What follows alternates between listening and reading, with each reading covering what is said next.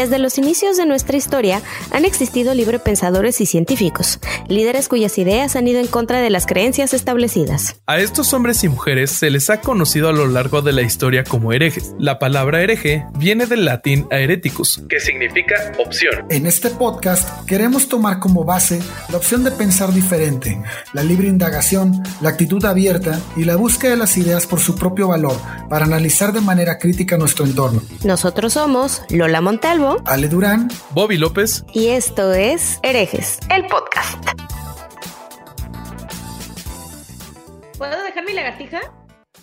Eh, haz lo que quieras, ya estamos grabando. Oh. Bueno, ahí les va. ¿Qué tal, mis estimados herejes? Bienvenidos a este su podcast. ¿Qué onda, Lola y Ale? Por primera vez en video. Buenas Hello. Noches, Lola. Buenas noches, Bobby. Gente que nos escucha. Carlos, muy buenas noches. Qué chingón que estés con nosotros. Gracias por la invitación. No, a ti por venir. Este, pues tenemos hoy una plática que ya teníamos muchas ganas de, de tener con Carlos Vallarta y este, nos ha dado la oportunidad de estar aquí con nosotros. Y bueno, pues yo creo que no hay más presentación que dar.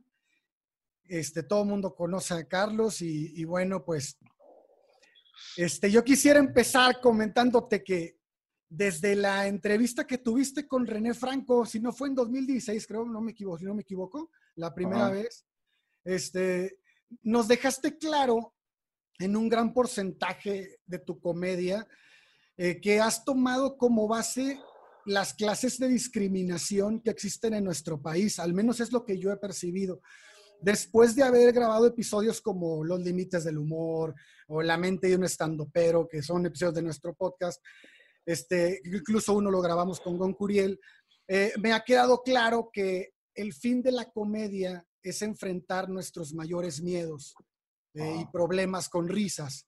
Es decir, eh, reírte de tu vulnerabilidad es una forma de enfrentar todos estos rasgos que la acentúan, ¿no? Ajá. Entonces, esto me lleva a pensar que la finalidad de tus chistes es resaltar de alguna forma esta problemática que radica en nuestra sociedad mexicana. Sí. Entonces, si me lo permites, quisiera empezar haciendo, pues, una muy, muy, un muy breve ejercicio contigo y Ajá. te voy a decir una frase y tú me contestas más o menos qué opinas, ¿no? Ok. Este, ahí va la frase es, cuando hablas mal de mis creencias, estás insultándome. Si no crees, respétame.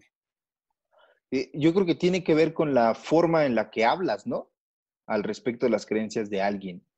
Eh, yo, y, eh, o sea, de- empecé justamente a- abordando esos temas desde un punto de vista más criticón, lejos de analizarlo bien. Entonces me dejé llevar mucho en este, soy muy fanboy de, de Christopher Hitchens y de este Richard Dawkins. Claro. Entonces, yo del mismo así- club. Güey, es que sí hay como cierta afición, ¿no? Que se crea alrededor de estas figuras, porque son gente que tienen un nivel intelectual muy cabrón. Entonces llama mucho la atención poder ver estas discusiones que tienen eh, y obviamente son personas que ya tienen un conocimiento tan, tan yo lo veo así, un conocimiento tan, tan vasto al respecto y un nivel de crítica tan bien afilado que Sí. el propio argumento de es que hay un Dios les parece totalmente absurdo y dice, pero ¿por qué? O sea, de cómo llegas a esa conclusión sin tener ninguna especie de, de prueba. Y el problema que tenemos muchas veces las personas es que queremos llegar a ese nivel sin haber estudiado lo mucho que han estudiado también estas personas, ¿no? Claro. Entonces, empecé desde ese punto de vista como socarrón, burlón, y conforme fue pasando el tiempo, ahorita a la fecha, o sea, para eh, mi show que tengo ahorita se llama Dios está muerto, y justo lo que hice fue estudiar al respecto de, de- de religión cristiana en específico, que es en la que fui criado yo católico, y es un tema que conforme lo fui leyendo, fui aprendiendo, y a la fecha sigo muy clavado en eso, vas entendiendo un poquito por qué creen lo que creen. Sigue siendo absurdo, claro, si lo ves desde un punto de vista crítico, es una pendejada, sí, pero también la gente es un sistema de creencias que define toda su vida, güey. Entonces es obvio que van a saltar a la primera si le dices, ah, estás bien pendejo por creer en eso.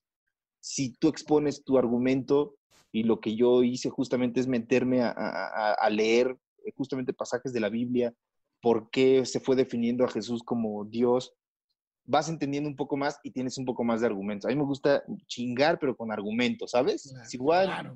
voy a volverme un experto en tu pinche afición, la voy a intentar entender lo mejor que pueda y a partir de ahí te voy a dar mi punto de vista de por qué creo que esto no existe. Entonces creo que tiene que ver con, con cómo abordas el tema, ¿no? Justo hiciste un video hace poco, ¿no? En este, hablando de revelaciones. Sí, Ah, Es- son dos episodios en, el, en Instagram, ¿no? en Instagram, sí, estoy haciendo un este de teología en calzones, se llama. Estoy hablando de, de lo que he aprendido. En, en- en- obviamente no soy ningún experto. Eh, francamente, eh, la disciplina de teología se me hace una tontería completamente. ¿Quién es experto en esa madre? Exacto, güey. Es, es- es pura, es pura disertación a partir de nada, de, Claro. de- de una historia que inventaron. Y en ese, bajo esa, esa eh, misma lógica, tiene el mismo valor teológico un morro, como lo dije en el video, que se pone a hacer en YouTube un video de cómo funciona la fuerza en Star Wars. Está haciendo teología el morro también. Claro. Es Pues sí. exactamente lo mismo. Cómo Sí. funciona el cosmos en los Caballeros del Zodíaco, está hablando de teología. Y están haciéndolo, pero a esos güeyes no les pagan los millones que le pagan a teólogos para ir a hablar, a hacer conferencias en, universidades católicas, ¿no?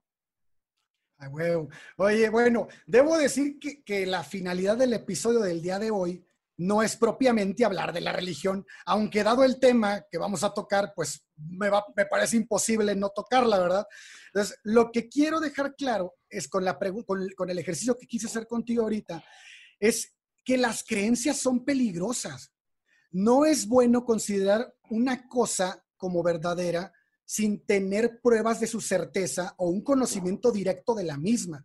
Entonces, nos resulta claro que el racismo y el clasismo son unas formas de discriminación muy comunes en nuestro país. Entonces, la prueba está en que en 2017 el INEGI hizo una encuesta, la de Nacional de Discriminación, la, la ENADIS, que Ajá. el con un tamaño de muestra de 39.101 viviendas. Y una de las, aquí está cabrón, porque una de las categorías que se tomó en cuenta fue la apariencia, dentro de muchas otras, ¿no? Pero aquí me parece interesante porque ver los resultados y, por, y qué criterios conformaron esta categoría fueron el tono de piel, el peso, la estatura, la forma de vestir o bien el arreglo personal. Todos estos criterios pueden formar parte de mil y un tipos de discriminación. Entonces, cuando yo cuando los vi por primera vez en el papel, dije, güey, esto es racismo, güey. Aquí todo esto se va hacia el racismo. Entonces, al final la prueba arrojó que el 53.8% de la población había percibido discriminación en ese mismo año con todos los aspectos que se tomaron en cuenta, pero la apariencia fue la que más destacó. Entonces, hay que dejar claro que el racismo es una ideología y esa ideología radica en la creencia de que los seres humanos se dividen en razas. Y entre las razas existen jerarquías que determinan la superioridad o inferioridad de unas frente a otras. Entonces, aquí podemos ver cómo las creencias no son algo bueno. Las creencias hay que destruir el mito. Para empezar, las razas humanas no existen, existen los fenotipos, y aquí está la bióloga que nos lo va a explicar, ¿no? Entonces, esta ideología racista me parece ser un asunto que es exclusivo de las comunidades europeas. ¿Por Sí. qué lo digo así? Porque sobre todo el sistema imperial, que en su tiempo promovió múltiples conquistas y colonizaciones con este mismo sello. Simón. Entonces, hay que decirlo, lo que realmente gobernaba en los tres siglos del Imperio Español en las Indias, que es América, ¿no? Era una marcada y muy práctica división de clases sociales que las conocemos como el sistema de castas. Exacto. Entonces, si volteamos a ver para allá, entendemos por qué carajos somos hoy lo que somos. Entonces, ese es el tema que me gustaría enfrentar. O sea. ¿cómo, cómo somos un país que, está, que se ve inmerso en esta ideología, que es una ideología racista, discriminatoria, estructurada? Y le hablo estructurada porque ataca tanto lo privado como lo público. Entonces, Ujú. Yo me acuerdo que la entrevista que diste en, en España, en aquel programa, te, te mandé un mensaje de eso, no me acuerdo si lo leíste, pero te mandé un mensaje de eso, la resistencia. A mí, a mí, la verdad, me pareció una de las peores entrevistas que te hicieron porque el güey se me hizo muy incisivo, güey. Y, y, y, la neta, como que se quería burlar de algo que no había razón de burlarse. Y hasta cierto punto te noté incómodo. Sí. No sé, ah, bueno, fue, fue mi percepción.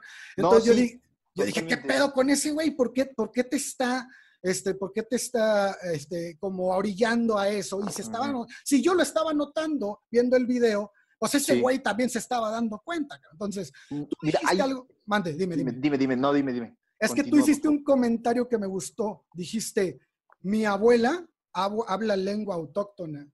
Ajá. Entonces, ahí yo dije, Carlos tiene toda su comedia, la dispara hacia allá. Entonces, a mí me gustaría tocar ese tema contigo porque me parece súper interesante. Sí, güey, o sea, definitivamente a mí, a mi parecer, la, eh, el sistema de castas, y creo que si le, ponemos, le damos un vistazo más, no lejos de nada más verlo rápido, sino una mirada incisiva, el sistema de castas no se ha eliminado, o sea, sigue bien claro y bien puesto en México.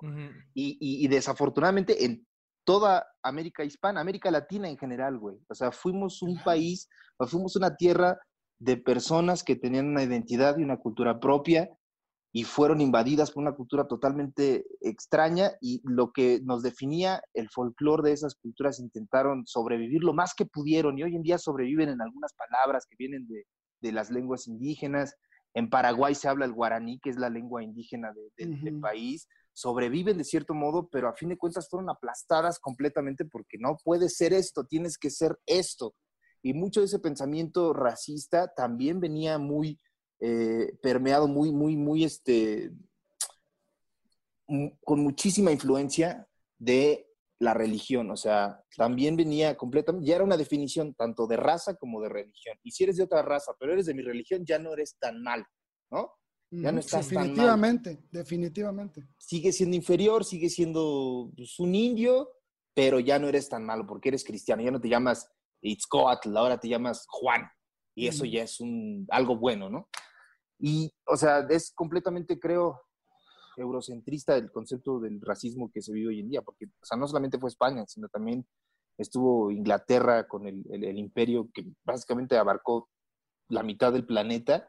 Y esos conceptos de el blanco es lo bonito y lo demás no es tan bonito, vive hoy en día en la India, vive en Tailandia, en, en Egipto, en África, en Haití, Sudáfrica.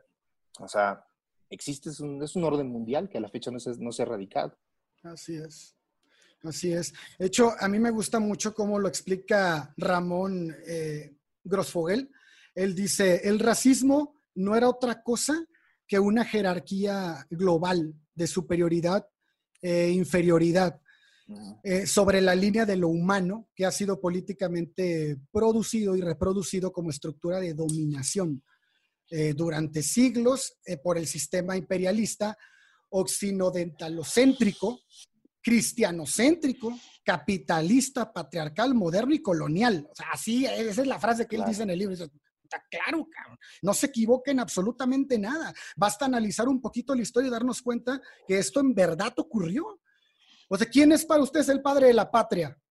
Para mí es Matías Monteagudo. O sea, él junto con, con, un grupo de gente influyente, de élite, fueron los que finalmente lograron la independencia, todos ellos esperando poder conservar su riqueza, sus privilegios políticos, ¿no?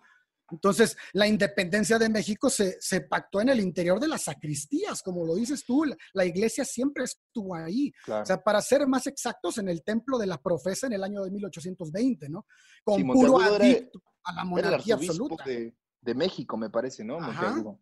Eso también habla mucho este Francisco Martín Moreno, ¿no? Hay, mucha indagación al respecto de la influencia de la, de la iglesia en, en, la, en, la, independencia del país. Y pues también muchas veces la iglesia ha defendido ese sistema, o sea, el sistema cristiano católico eh, criollo, ¿no? Que fue el, el, el, americano, pero que no es indígena, ¿no? Pero es americano, pero y ahí también hay una pinche, eh, un, un contraste bien cabrón de, de personalidades, de te van diciendo de acuerdo a tu color de piel y a la religión que tenías, qué lugar ocupabas en la jerarquía eh, étnica del país, ¿no? Y se, se- se- se minimizó tanto así a las clases más bajas, más morenas, más indígenas, hasta abajo, hasta abajo, hasta abajo, que el sentimiento de, de nada, de no soy nada y no valgo nada, eh, a la fecha existe en el mexicano muy cabrón, ¿no? Hay- un, me acuerdo una, una parte en, en- ¿cómo se llama? En el, el laberinto de la soledad, donde habla Octavio Paz que ese sentimiento del que el mexicano no se cree nada está tan fuerte que estaba él en su estudio, ¿no? Y escuchó un ruido de la señora que limpiaba la casa y se asustó y dijo, ¿quién es? Y la señora le responde, nadie, señor, soy yo. Es ya tan, tan cabrón que te- no te sientes nada, ¿no? Nada, sí. Tanto que el mexicano no se cree nada. No soy importante, soy poca cosa. Nadie, señor. Nada más soy yo. Nadie importante, ¿no? Qué fuerte, cabrón. Y algo que está cabrón relacionado a eso es que cuando el mexicano intenta pretender ser alguien, eh, in- pretende ser alguien de afuera, ¿no? Y En este concepto de, del racismo, pues, eurocéntrico, ¿no? Pretende ser o español o de algún otro país. Y esta idea de, del- de la falta de identidad, esto a mí me, me mata. O sea, yo veo, yo, yo escucho a gente defender a México y gente que defiende al indígena en sí. Y no está mal, que bien lo, que lo hagan. Pero, a ver, somos mexicanos. O sea, unos se creen españoles y otros se, se manifiestan como indígenas como si fueran otra, es otra raza dentro de otro país.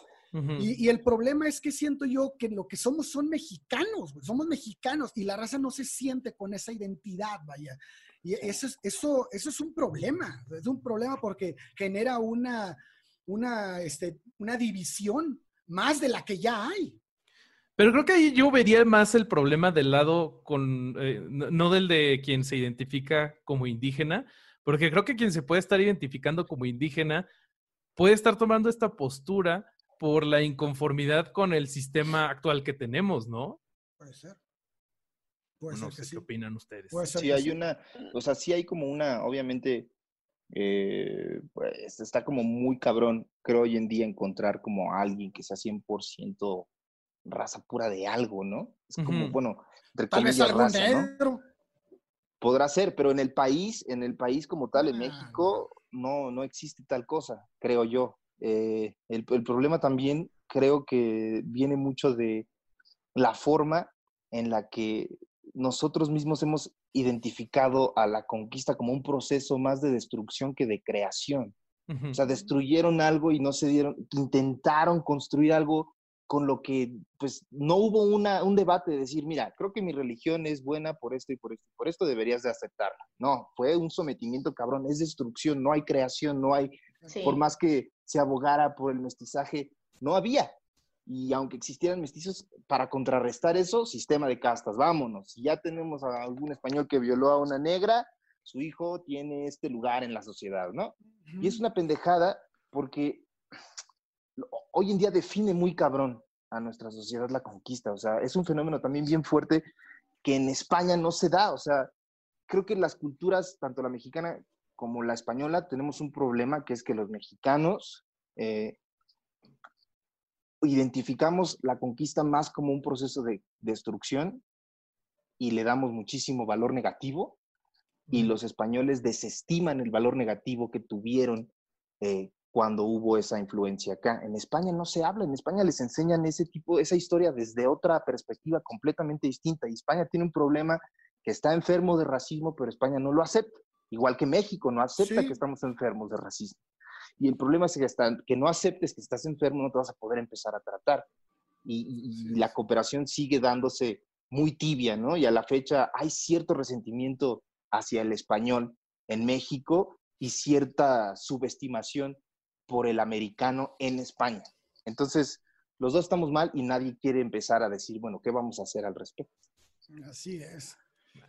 Así es. Y, sabes qué también, ahorita con lo que dices, se me vino a la cabeza de que, que el proceso de la discriminación tiene sus cimientos en la educación. O sea, la educación de las personas, como lo dice, creo que es Emil Durkheim, él dice, la educación es un proceso de transmisión de conocimientos. O sea, e ideologías. El, e, esta madre principalmente se mueve de generación en generación, es heredable. Entonces, una actividad en la que permanentemente actúan todas las instituciones de la sociedad, llámale familia, religión, creencias, eh, vaya, hasta el Estado. Entonces, a través de, de, una educación institucionalizada, ¿no? Entonces, es un problema que lejos de, resolverlo, porque dos, tres cabrones decimos, no, güey, pues no hay que ser racistas, no hay que, no hay que tener esta ideología tan estúpida, esta creencia que no tiene sentido, pues eso no cambia nada, cabrón, porque está estructurada en la sociedad. Entonces, tendrías que cambiar la educación completamente, pero no solo la de la escuela, cabrón, la de la calle, la de tu casa, la, de todos lados. Y eso, eso lo hace un problema mayúsculo. Es, es ahí donde yo le veo un problema que no sé cómo se puede arreglar. No, mira. En, diversos estudios, o sea, hay un montón de artículos, ah, me encontré uno particularmente interesante porque reúne muchísimas fuentes de estudios previos, este es un estudio del 2019, eh, lo pueden encontrar en, eh, se llama Exclusión y Discriminación de Indígenas en Guadalajara, ¿ok? Les voy a pintar una ciudad, vamos a tomar este caso, ¿no? Aquí en Guadalajara lo que está pasando es que, a, diferencia de la Ciudad de México, que también recibe una migración muy importante año con año, muchas etnias. Eh, en Guadalajara lo que pasa es que han sido cíclicas, o sea, pasa cada determinado tiempo y cada etnia migra diferente y se apunta diferente, ¿no? Pero comparten en común la parte de la educación que ustedes tocan. Eh, en este estudio hicieron algo muy interesante porque aparte de encuestas aventaron un focus group. Entonces, en este, en este sitio donde concentraron a varios indígenas de diferentes etnias, eh, ¿nos van a cortar? ¿Nos van a cortar? Decía que el anfitrión no sé qué. Ah, bueno. Probablemente es porque no tengo esta madre pagada y ya se van a acabar los 40 minutos. ¿A poco ya, güey? Se fueron en chinga. No, sé, pero está muy interesante. Oye, pero a mí, me, a mí me interesa un chingo hablar de la religión con Carlos, porque Carlos lee un putero de religión, güey, de inglés, de vaya, de, la Biblia. Entonces hay, que, hay, hay, que, hay, que, enfocar el, el, programa hacia eso, porque ahí te vamos a exprimir, Carlos. Pero ahí le no pasa nada. Adelante, yo encantado, man. Entonces les decía que en este estudio que hicieron este focus group coinciden todas las etnias, que son un montón, o sea, son más de 10 etnias las que migran a Guadalajara en diferentes tiempos, con todas las diferencias que ustedes gusten, ¿no? Pero la educación coincide en la parte en la que el idioma es una barrera y es una herramienta para discriminar. Y bueno, idioma quiero decir lengua, porque, porque los indígenas, cada etnia pues tiene su lengua y cada variante, por ejemplo, hay náhuatl, náhuatl que vienen del Estado de México, de Veracruz, inclusive de la parte sur de Tamaulipas. Yo soy huasteca, o sea, esa, esa migración de, donde, de, de un lado para otro, de una misma tiene variaciones eh, propicias de, de, cada sitio de donde vienen. ¿A qué? es lo que voy, que la tarea de homogenizar el lenguaje imponiendo el inglés es una tarea que parece titánica, pero yo creo, y lo dice en el artículo, que la solución está en ver por qué están migrando. Y, y el otro punto en común, aparte de la educación, es porque migran, porque en su lugar de origen no tienen oportunidades y los mantienen retrasados y no hay tecnología y no hay hospitales entonces, la discriminación metida en la educación no, o sea, no es nada más el hecho de la lengua, es que los sitios originales en donde ellos habitan y de donde no se quieren ir, porque ahí no se sienten amenazados ni juzgados por otros, no tienen lo que ocupan. Y, se, y va, la gran mayoría se mueven a ciudades como Guadalajara por la educación.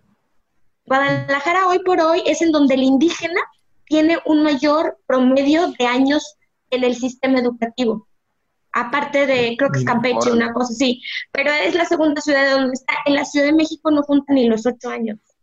Yo tengo, no, no es un poco, eh, perdón, o sea, estoy hablando de, me vienen ideas, o sea, no es un poco también, o sea, obviamente la inmigración está guiada por esta búsqueda de oportunidades, eh, pero no, no es también como una especie de intentar el buscar la adaptación a un sistema que les es completamente ajeno para sobrevivir. O sea, está el ejemplo, es, muy válido la inmigración, o sea, la gente buscando oportunidades, sí, pero las necesita porque el sistema político, económico, cultural, los no es nada compatible con el suyo. O sea, hay casos, a mi parecer, muy loables de resistencia como el ejército zapatista, que lo que hicieron fue decir, me vale verga tu sistema, esto es lo que queremos nosotros y vamos a organizarnos y vamos a hacer este tipo de sistema que a nosotros nos es más familiar, nos es más amable.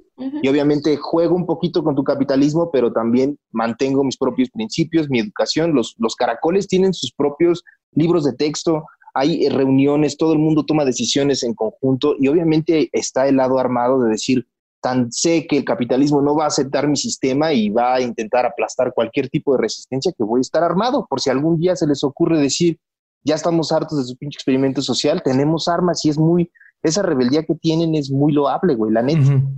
Claro que sí, güey.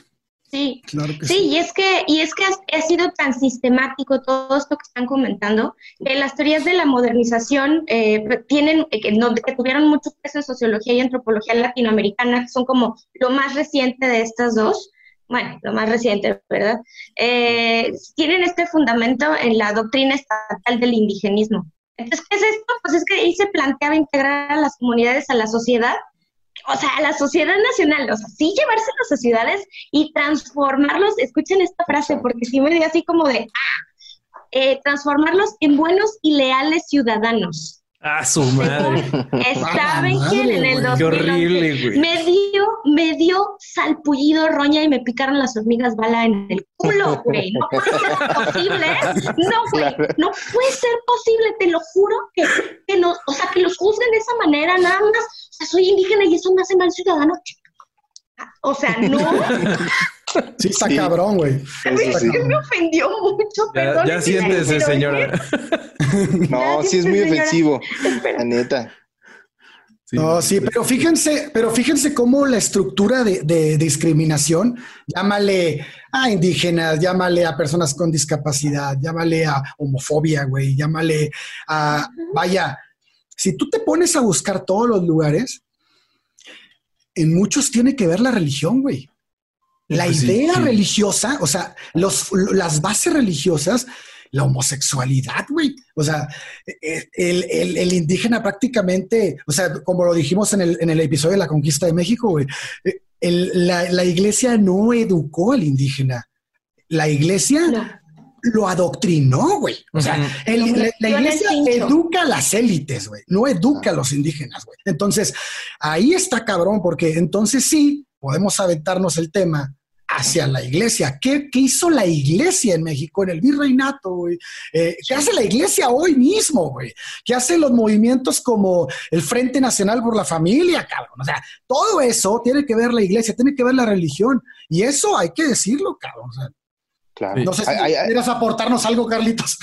Sí, claro, pues o sea, definitivamente la, la ortodoxia de la iglesia no, no, no, no abre espacio a la reinterpretación de lo que ya está escrito en los libros sagrados, ¿no? Ya se escribió, te chingaste, así es como lo quiere Dios, así tiene que ser, ¿no? Así es como lo ven. No hay forma al debate, no se puede hablar de otras cosas. O sea, era como algo muy, muy, muy cabronamente eh, que lo que hace es, no quiere que la gente piense justamente. O sea, la ortodoxia es eso, es quiero que este es el pensamiento correcto. No puede haber otro tipo de pensamiento porque si tú por alguna razón intentas pensar totalmente distinto a esta, de este dogma que te estoy presentando, corres el riesgo de arder en el infierno porque pensaste algo que no tenías que pensar cuando lo que somos es seres pensantes, obviamente, ¿no? O sea, es una es que no haya espacio para la reinterpretación de las cosas. Y lo que la iglesia necesita es justo eso, el poder completo, el poder total de decidir y de querer que las cosas sean de un modo. O sea, el propio concilio de Nicea, donde se establece el credo, no sé si ustedes crecieron católicos, pero el credo que te hacían rezar en la misa. Yo, yo, estuve en el seminario, Carlos. Mira, mira, o sea, el, credo, el credo se establece en el, en el concilio de Nicea para justamente empezar a luchar de manera feroz contra la, las diferencias de pensamiento por el que se quería ir la propia iglesia o la mayoría de los, este, de los diferentes obispos que existían en ese entonces. Y se establece ahí el credo de creo en un Dios todopoderoso, creo en, un Hijo. Creador este, del cielo, de la tierra y de todo Creador del cielo, de la tierra, de todo lo visible y lo invisible. Creo en, en, Dios Padre, Dios Hijo, que no fue, que no fue engendrado, sino, no me acuerdo qué putas palabras más.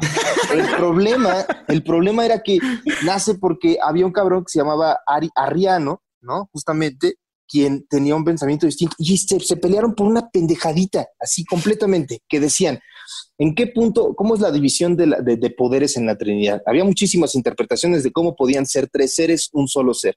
El principal era que justamente era, es una sola deidad que se interpreta a través de tres individuos, pero solo existe un Dios que es, se podría decir, Dios Padre. Y el Espíritu Santo y el Dios Hijo son hipóstasis de los poderes de Dios. Jesús era el logos, la palabra, porque es la hipóstasis, la interpretación física de un acto de Dios. El espíritu es el, hipóstasis del espíritu de Dios. O sea, podrían haber mil hipóstasis, podría ser un Dios con 17 individuos, 17 seres a través de los cuales se manifiesta, pero el problema llegó cuando este tipo, justamente pensando, dijo, a ver, entonces si Dios Padre es Padre, en algún punto se le define como padre porque en algún punto fue padre. Si eres algo todo el tiempo, no puedes empezar a hacerlo.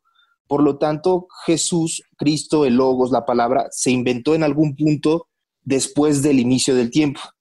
Y eso era una completa eh, falta de respeto a lo que... Herejía, cabrón. Una herejía. Se pelearon por eso y dijeron, no, siempre han existido.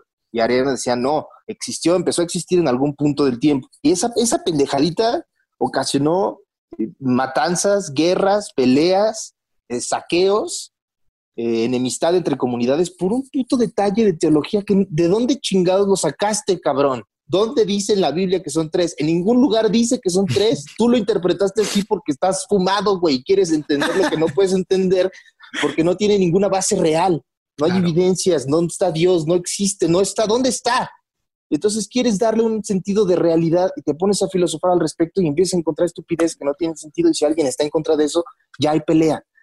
Y es una estupidez, a mi parecer, perdón. No, sí, porque es el mismo tiempo en el que discutían cuántos ángeles cabían en la cabeza de un alfiler, cabrón. O sea, no mames. Exactamente. y son tonterías, güey.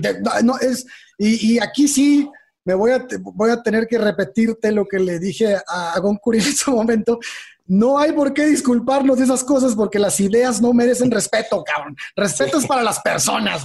Entonces, y aquí yo sí creo que a las ideas hay que atacarlas, hay que destruirlas y se tienen que destruir, porque una idea que sobrevive ante una crítica de este, no de este no pero de un nivel de alto, quiere decir que es una idea que es viable que exista, cabrón. O sea, no una idea como esta, pero en fin, el, el, el punto que tocas me parece sumamente interesante porque podemos, podemos, ir, podemos irnos para allá. O sea, la idea de, la, del, del, de donde vienen todas estas, estas este, como, ¿qué será? Ideologías, te llevan a prácticamente no pensar, güey. O sea, esa es la, esa es la, la, la base en la que se, se, sujetan todas. Si tú piensas, eres hereje, cabrón claro, de ahí viene el atraso tan cabrón eh, cultural y artístico. En todos los aspectos, la Edad Media es un atraso horrible. ¿Por qué? Porque llegó en este momento, eh, hasta ese entonces, el propio imperio romano, por más mierda que haya sido y por más eh, horrible y este dictador que haya sido la iglesia, el, imperio romano lo que hacía era promover la libertad de religión.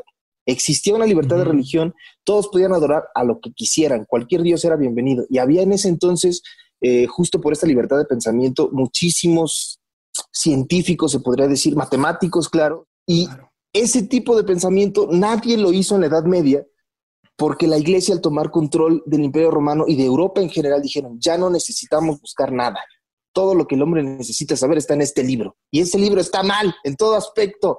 No puedes escribir nada físico del mundo real basándote en este puto libro. No puedes. Oye, lo mismo pasó en el mundo musulmán, ¿no? Que tenían grandes matemáticos y científicos y de repente de un día para otro se acabó, se acabó el progreso porque todas las respuestas ya las tenemos en este libro magnífico. Pero fíjate cómo lo destruimos desde hoy en día, güey. Porque hoy en día tenemos a nuestros hijos que entran en la edad del por qué ¿Y qué hacemos, güey, como papás? Muchísimos papás. yo no tengo hijos, porque, bueno, tú no tienes hijos, pero Carlos sí tiene hijos, yo tengo hijos y mucha gente tiene hijos. Y, mucha gente me ha tocado ver que, papá, ¿por qué esto? Ah, es que sí lo hizo Dios. No, cabrón. A ver, papá, ¿por qué el cielo hizo? Ah, porque el sol se refleja con los gases y se, no sé. Y, ay, ¿qué son los gases? ¿Y qué es el sol? ¿Y, qué, y cómo están hechos estos? Ah, pues, mira, ¿sabes qué, hijo? No sé, cabrón, pero vamos a leer, güey. Vamos a investigarlo. Y entonces el niño empieza a generar preguntas y preguntas y preguntas y no matas la pregunta. Si tú matas la pregunta, estás muerto. Y, eso es algo que está inculcado en nosotros, inculcado. Lo vimos, lo vivimos nosotros de chiquitos muy probablemente y, lo están viviendo gente ahorita en el pleno 2020. El ejemplo de Patria de Alejandría es así tan certero porque a ella la mataron los cristianos, los primeros cristianos. O sea, fue, es, es tan literal así, tan, tan directo el golpe, que mataron no nada más una idea, mataron a una mente que era brillante para generar todavía mayor avance, ¿no? Entonces lo que están diciendo es exactamente lo que hacen, o sea, es, un, es algo que le pasó hace un chorro de tiempo a una mujer que era científica, una persona que era científica, y lo seguimos haciendo, no nada más matamos las ideas, en ocasiones matamos el físico, limitando tanto la psique, limitando tanto el autoanálisis, que los niños se van, se van apagando, ves adultos deprimidos, ves adultos desganados, que no le ven el punto a la vida. Pues sí, pues sí, güey, pero les mataste todas las preguntas, güey, les mataste toda la curiosidad. Eso se refleja. parte de, uno de los argumentos en contra de hipatía justamente está en la Biblia, en una de las cartas de Pablo, donde me parece que es la carta de, de no, es carta a Timoteo o de Timoteo, no recuerdo bien ahorita. A Timoteo hay un versículo donde dice, no permito a la mujer eh, hablar sobre el mm, hombre y la mujer deberá ser sometida al hombre y no hablará. Y ese argumento se utilizó justamente para decir, estás mal porque Dios no permite que la mujer hable, ni opine, ni enseñe al hombre. Por lo tanto, todo lo que estés enseñando está mal. Porque lo dijo en un puto libro. Uy. sí, güey. Tienes toda la... Giordano Bruno, güey. O sea, Giordano Bruno lo quemaron en la plaza en Italia, güey, por, por pensar lo que. ¿Quién era en ese entonces? ¿Ptolomeo o Galileo? ¿Quién era? No me acuerdo. Galileo. ¿Era Galileo? Ah, bueno, pues. Ptolomeo era de la antigüedad. Pues fíjate, o sea, el, el, el, heliocéntrico y el geocéntrico. Él, sostenía la idea, entonces él, fue expulsado no solo de, de, su ciudad natal, sino de toda Europa, hasta que lo agarraron y lo quemaron. Y así le pasó a mil personas, ¿no? Sí, es eso. es que es un ejemplo reiterativo y reiterativo, que ahorita igual ya no nos queman. A mí ya me hubieran quemado la chingada, ¿no? A, todos aquí. A todos, a todos. Ahí nos vamos en el infierno. Pero, o sea, el punto es que lo siguen haciendo. Lo siguen haciendo ya, no de manera literal, en el sentido de que te matan el cuerpo, sino de figurativo, güey. Matándote todo, toda la curiosidad tiene muchas repercusiones en muchos aspectos. Oye, Carlos, pero tú sí te denominas ateo o antiteísta o librepensador, ¿o cómo te denominas tú?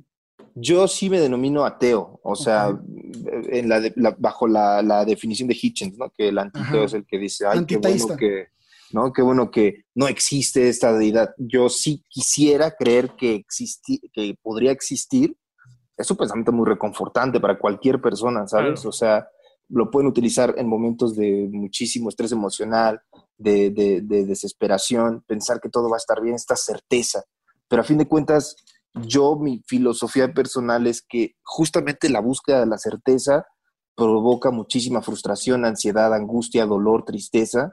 Y si tú te entregas y a huevo quieres tener fe, ten fe en la incertidumbre. No puedes controlar absolutamente nada sobre lo que no tengas ningún control tú inmediato, ¿sabes? No puedes evitar que haya una catástrofe natural, no puedes evitar que un familiar tuyo muera, no puedes evitar que tu pareja te engañe, no puedes evitar mil cosas, que te vaya mal en un show, que algo, cualquier cosa es inevitable, no tienes control sobre eso. Y el querer buscar la certeza de la gente, de querer tener ese control y esa certeza les hizo pensar que existía una deidad y a partir de esa deidad desarrollar el canon de las reglas que quería esa deidad de acuerdo con los valores de una sociedad en Palestina de hace muchísimos años que esos valores hoy ya no funcionan. No puedes regir a la gente y pedirles que crean en lo que dice la Biblia porque no vamos a matar a una mujer por ser infiel con piedras, güey. No, a nadie. No vamos a andar crucificando gente por cometer un crimen contra el Estado. Por subir fotos a Instagram, güey. Acaban de condenar a setenta y tantos latigados a una señora con hijos, con su esposo, por subir una foto a Instagram sin su vela, sin su madre esa, güey. O sea. ¿De dónde? ¿Por qué? En, en, en, en Irán o no sé dónde fue. Irán, creo. Sí, ah, bueno. Le dieron 74 este, latigazos, 16 años de prisión y 4 o 6 años de trabajos forzosos, güey. Y al por vato. subir una foto, güey. Y creo que al vato le dieron nueve años porque, porque él eh, le da permiso. Por defenderla, por defenderla. Madres. Sí, no, increíble, increíble que en el siglo XXI, pero no te vayas muy lejos, cabrón. O sea, imagínate qué te pasaría a ti si, si empezaras a hablar mal de la Virgen de Guadalupe un- un- en la Basílica en diciembre, güey. Bueno, un Comedy Central, ¿no? O San, o, o- o San, o San Judas Tadeo, güey. Sí, güey. Pues fue una, o sea, la banda fue, o sea, habló Nicolás Alvarado en una columna en Milenio y dijo que a él, ¿no? Como que a él le valía madre la muerte de Juan Gabriel y así. Y lo empezaron a criticar porque era justamente como una persona muy popular en México, del pueblo, un cantautor. Yo no sé nada de música. Aparentemente Nicolás Alvarado sí sabe porque dijo que era un compositor soso y que no tenía valor de nada y usaba lentejuelas y la verga. Entonces, de ahí partí el pensamiento de decir, pero ¿y si hubieran hablado, si hubiera criticado a la Virgen, justamente los propios eh, pensadores liberales, o sea, yo lo hubiera defendido diciendo, güey, pues puede ser lo que quiera, ¿no? Se puede Sí. decir, tiene un punto, está hablando, déjenlo hablar. Si no te parece su punto de vista, ya le responderás con otra columna en Milenio cuando tengas tu columna en Milenio, papito, ¿no? Pero el problema que lo crucifican por este pedo, entonces me pongo yo a hablar justamente de la Virgen como para decir, ¿por qué no puedes tocar a nadie? O mucho menos a una persona que históricamente, ok, sí existió, pero nada de lo que estás diciendo tienes una fuente corroborable que te diga que en verdad la Virgen ascendió al cielo. O sea, ni siquiera está en la Biblia, güey. Eso Sí, fue, lo decretó el pinche Papa Pío IX en, en una bula papal y el mismo cabrón Pío IX estableció otra bula papal para decir que el Papa no se puede equivocar en temas teológicos. Ah, sí, la infalibilidad. No. La La infalibilidad. papal. Eh. Y si yo digo, si el Papa tuviera los huevos para usar esa infalibilidad papal y decir, ¿saben qué? Al Chile sí se pueden casar los, homo- los homosexuales. Ah, chingar todos, porque tiene infalibilidad de acuerdo con tu dogma, ¿no? Claro, claro. Este, ahí, ahí entra mucho Christopher Hitchens, ¿no? Habla mucho de eso. En el libro de Dios no es bueno, ¿no? Este, él, él, me gusta mucho esa parte porque dice, cuando, ah, no es cierto, no fue en Dios no es bueno, fue en Intelligence, en el debate que hicieron en Inglaterra, eh, eh, Stephen Fry Christopher Hitchens contra Ah, Este, sí. Ajá. el arzobispo de Uganda y la, la de Inglaterra. Este, él dice, cabrón, yo festejo, güey, cada que va, cada que muere un, un papa, porque el momento en el, entre el, que el cónclave este, debate y sale el humo blanco, es el único momento en la historia, en el mundo, en los que nadie tiene una nadie tiene el poder de tener la infalibilidad. o sea, y es verdad, güey, ese cabrón es prácticamente todo lo que diga es correcto, güey, no tiene, no tiene error. Como Yo López Obrador, ¿no? Como López Obrador, güey, exactamente. es el Papa. Pero fíjate, pero fíjate, fíjate cómo la gente adopta a López Obrador de una manera teolo- eh, de, de- de iglesia, güey. O sea, la Religiosa, gente güey. religiosa, güey. O sea, es- esos güeyes sí ven al Mesías, cabrón. O sea, sí lo ven como el Salvador que llega, ah, cabrón, pues ahí está reflejada toda la conducta religiosa, güey. Ahí está, güey, ahí la podemos ver. Ya se pusieron, ya se pusieron a pensar que, a ver, si todo este pedo de creer en un Dios está grandemente o muy, muy pesado, influenciado por el miedo a muchas, a muchas cosas, ¿no? Entonces, crees porque tienes miedo, ¿no? Entonces, eh, el, el hecho de, de todo el tiempo tener esta, esta falta de identidad, esta, esta manera de sentirte nada, esta, esta parte de sentirte hasta, de ser hasta cierto punto cobarde hasta para decir tu verdadera identidad, ¿no? Aceptar tu verdadera identidad como indígena, como mestizo, como negro, como lo que tú quieras, güey. Pero, entonces, aceptar que, que esa es tu realidad. Y si lo ves reflejado en la parte de, o sea, todo eso lo metes, la necesidad de creer en algo para poder salvarte y en este caso es para poder salvar a tu país, crees de esta manera tan cobarde, tan falta de identidad, tan, no aceptando tu realidad en esta figura eh, que, te, que te va a guiar, ¿no? Que es tu presidente, que es tu, candidato o, algo así, porque en la política lo ves así, los ven a, los candidatos como, ah, no, o sea, este sí nos va a sacar de pobres esta vez y le depositan toda esa fe, toda esa cobardía, todo ese miedo como parte de encontrar una solución sin utilizar la chompa, ¿no? Colosio también decía lo mismo, lo mataron, ¿verdad? Pero, pues era más o menos. Fíjate cómo querían a Peña Nieto, porque estaba guapo. Así decía mucha gente. Mucha gente decía eso, güey. Qué triste, güey. no, hay pensamiento crítico, güey. No hay nada. Rayas, rayas en la pendejada. Rayas en la pendejada porque como no tienes una identidad, como no tienes un reforzador de tu seguridad, porque el pinche miedo siempre te está persiguiendo, es ese, pues ¿cómo tengas que vas a entrar a pensar si cada que piensas te das cuenta de esas mamadas? O sea, entonces, es como un ciclo vicioso, ¿no? Entonces, Carlos, ¿tú hasta dónde ves que la religión influye en la ideología mexicana hoy en día? ¿Hasta dónde? Pues, a ver? Yo creo que en todo aspecto, o sea, no hay ningún aspecto hoy en día de la identidad mexicana que no tenga que ver con el catolicismo. Eh, el miedo, la culpa, el sentirte mal por... No sé, güey, o sea, si una persona fuma marihuana, por ejemplo, y pasa uh, tres horas de su vida sintiéndose chido, ¿no? Viendo la tele, cagándote de risa, cabrón. Eh, no sé si algunos de ustedes alguna vez hayan fumado o fumen constantemente. Yo lo hago de manera esporádica y de las veces más, o sea, a mí me caga bañarme, me caga, me Todos aquí han probado todos, todos lo hemos dado. Güey, me caga bañarme, güey. Pero nunca se han bañado drogados, verga. sí, sí. es cierto, güey. No mames, güey. Qué chingón estás bañándote así, güey. Qué rico se No, pero he este comido nieve, güey. No mames, pinche nieve no puede ser hoy. Igual después de esa maldición. Es como bien chido. Y existe este estereotipo del marihuano está sucio. Yo no conozco a un marihuano que esté mugroso. O sea, puede que sí. Pero, güey, te mama bañarte, güey, te mama vivir cuando estás fumando, ¿no? Te ríes de todo, hasta la comida sabe más verga. O sea, hay como muchos tabúes que vienen justamente de no puedes sentirte bien, tiene que haber culpa. ¿Por qué? Porque Cristo sufrió antes de la victoria final y solamente vas a llegar a la victoria si sufres. Y no, güey. No siempre vas a sufrir.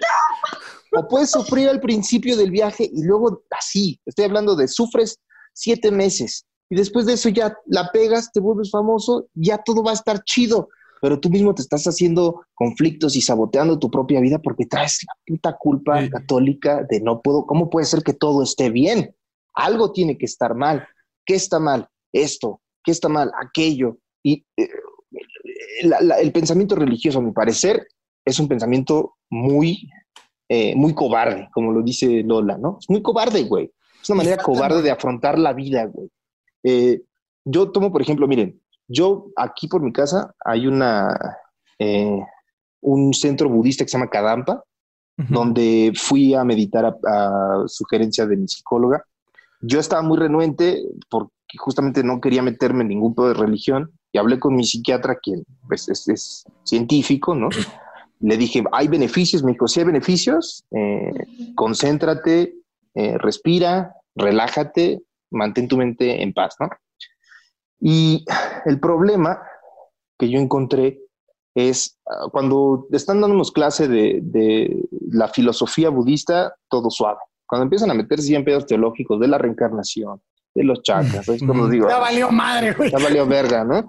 Afortunadamente, de 10 clases, una te hablan de ese pedo, porque toda la gente, van de hecho muchos cristianos, gente que cree en, otras cosas, pero van ahí justo por la meditación para intentar encontrar como este pedo, ¿no? Y no es nada místico, es simplemente una práctica de disciplina mental, es lo único que es. Eh, el problema es que los monjes que viven ahí se sientan, meditan, te platican, te dicen, Y son gente muy conocedora y gente con cierto, una sabiduría que llama mucho la atención. Pero cuando lo analizas bien, todo este afán de vive sin preocupaciones, no estés ansioso, ellos no lo tienen porque justo la vida monástica es abandonarlo todo. No tienen preocupaciones, no tienen familia, no tienen que preocuparse por un trabajo, no tienen que preocuparse porque todo esté bien. En los verdaderos valientes, entre comillas, es la gente que no es monje. Es la gente que va y se va a enfrentar a la vida con todas las putas cosas ojetes que hay y lo único que vas a hacer es mantenerte centrado y decir a la verga la certeza. No puedo controlar nada y lo que pueda controlar voy a intentar hacerlo y si no sale no me voy a frustrar. Es lo único. El, monje es un tipo sabio pero cobarde hasta cierto punto, como lo veo yo. Hay un tipo que se llama Noah Rashera que tiene un podcast que se llama Budismo Secular. El güey es mexicano, pero su podcast está en inglés. Se me hace que hace un trabajo muy, muy bueno porque justo agarra el budismo y lo pela, le quita toda la magia, toda la teología y te deja justo estas ideas de, reflexión. Y pues, a mí me late bastante y justo creo que lo adapta muy bien a una vida pues, de persona normal. Sí, de hecho, en Estados Unidos hay centros de meditación justamente atea para gente que no quiere meterse en este pedo. Lo único que hacen es la técnica de meditación que te puede lograr la disciplina mental que necesitas. Y la gente va y no escucha ninguna mamada ahí de reencarnación. Está chido. Oye, lo único que falta aquí son unas pinches cervezas, güey. Están carísimas. Pinche plática está bien buena. Oye, este, pero fíjate que, fíjate, y, y, ahorita me acordé que dices del budismo y su, y su idea así, ya con tintes religiosos. Pues el budismo también ha ocasionado chingos de guerras, güey. O sea, y matanzas cabronas. Birmania, güey. todo eso pinche lado por allá. Claro. O sea, no se salva, güey, no se salva de lo mismo. Pero lo idealizamos, ¿no, güey? O sea, estamos tan lejos de donde se practica el budismo eh, eh, en países enteros que para nosotros es como, güey, qué chido, qué sé. De hecho, ese ha sido el, el eje principal de por qué las culturas occidentales adoptan ese tipo de culturas porque las ven como exóticas. De hecho, el cristianismo se volvió la religión principal porque los romanos lo veían como, ay, qué religión tan exótica, es los judíos, pero dicen que este güey es Dios. En realidad la gente no sabía bien porque había, hay un concepto en, el Imperio Romano que era la, religión de misterios, donde al inicio había una ceremonia donde te revelaban una cierta verdad de su religión y conforme pasabas más tiempo, ibas iniciándote, lograbas más grados y te revelaban más cosas, los misterios, ¿no? La Eso ya secta bien cabrón. Es que una secta. Era una secta, claro, sí. Era una secta, o sea, al principio, cuando Jesús empezaron sus seguidores a creer en él, era una secta judía, no era una religión. Se volvió una religión cuando ya se traslada de Palestina a Grecia, que es en Grecia donde se vuelve un putazo. Todo el mundo era, era, era in, ser cristiano, ¿no? Eh, te, perseguían, pero era de, es una religión como de misterios. Ellos tienen la respuesta a este problema que yo tengo. Se adopta, se vuelve la principal y hoy en día los cristianos dicen, a lo mejor el budismo, ¿no? Tiene la respuesta porque... Y luego adoptamos el budismo y luego vamos a... Taoísmo, taoísmo. El taoísmo, ¿no? Y luego taoísmo y luego el zoroastrianismo. Y nunca hay una respuesta en ese sistema de creencias. Oye, eso es si es que, existió Jesucristo, cabrón. Porque, pues pruebas, tenemos lo que dijo Flavio Josefo y Tácito. Y se chingó, cabrón. No hay más. No hay más de ese güey. O sea, hay, unas, hay, un, hay, hay, una cita que eh, algunos no saben si se refiere justamente a, un Cristo, pero es totalmente atemporal. Cuando fueron los, los, incendios en Roma con, con Nerón, eh, un historiador en el futuro dijo que se había ocasionado debido a un tipo que se llamaba Crestus, pero obviamente los incendios fueron en el año eh, cincuenta y tantos, sesenta y tantos, no recuerdo bien, y ya Jesús había pasado a mejor vida. Claro. Mira, yo, hay, hay, dos corrientes de pensamiento eh, hasta donde yo he investigado entre los catedráticos de la Biblia algunos que no creen y otros que sí creen. Afortunadamente, los que sí creen tienen la decencia de tratarlo como una ciencia, digámoslo, y no meten sus creencias algunas veces. Algunas veces sí te meten ahí un poquito como una frase del Señor más glorioso. Pero Muy pocas. en sí, eh, hay dos corrientes principales. A mí mi principal catedrático es Bart Ehrman, quien es como para mí el que lo escribe de manera más amena, eh, está muy bien documentado y en los debates que ha tenido eh, ha dejado muy bien su punto. las principales son que o Jesús no existió o Jesús sí existió.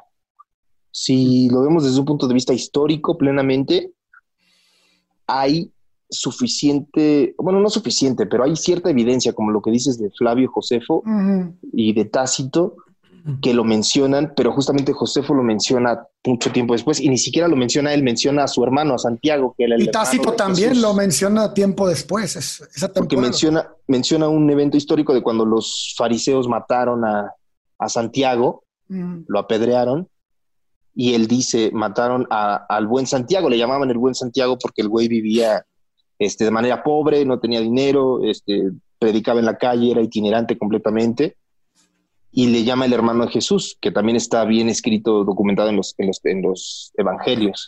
De acuerdo con Bart Ehrman, hay dos principales, eh, bueno, con varios, hay dos principales argumentos para decidir si algo tiene validez o peso histórico, que es eh, el argumento de la disimilitud, que es cuando una cosa que está escrita en los evangelios canónicos va de cierto modo en contra de lo que se podría esperar que quisiera una persona que creyeras. O sea, la parte, por ejemplo, de cuando Pedro niega a Jesús, fue algo que se pudieron haber evitado, ¿no? Para que la religión fuera un poco más perfecta, de decir, Jesús era tan cabrón que todo el mundo creía en él sin dudar nada, y no.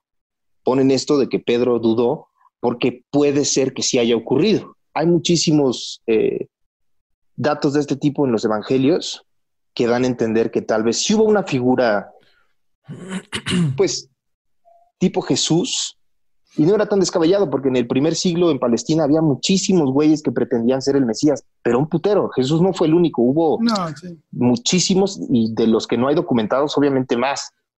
Pero de que es probable que hubo una figura mesiánica en el primer siglo apocalíptica, es muy probable que sí haya existido Jesús, como yo lo he visto y lo he estudiado. Fíjate que ahorita que dices lo de Pedro, que fue el que lo niega, ¿no?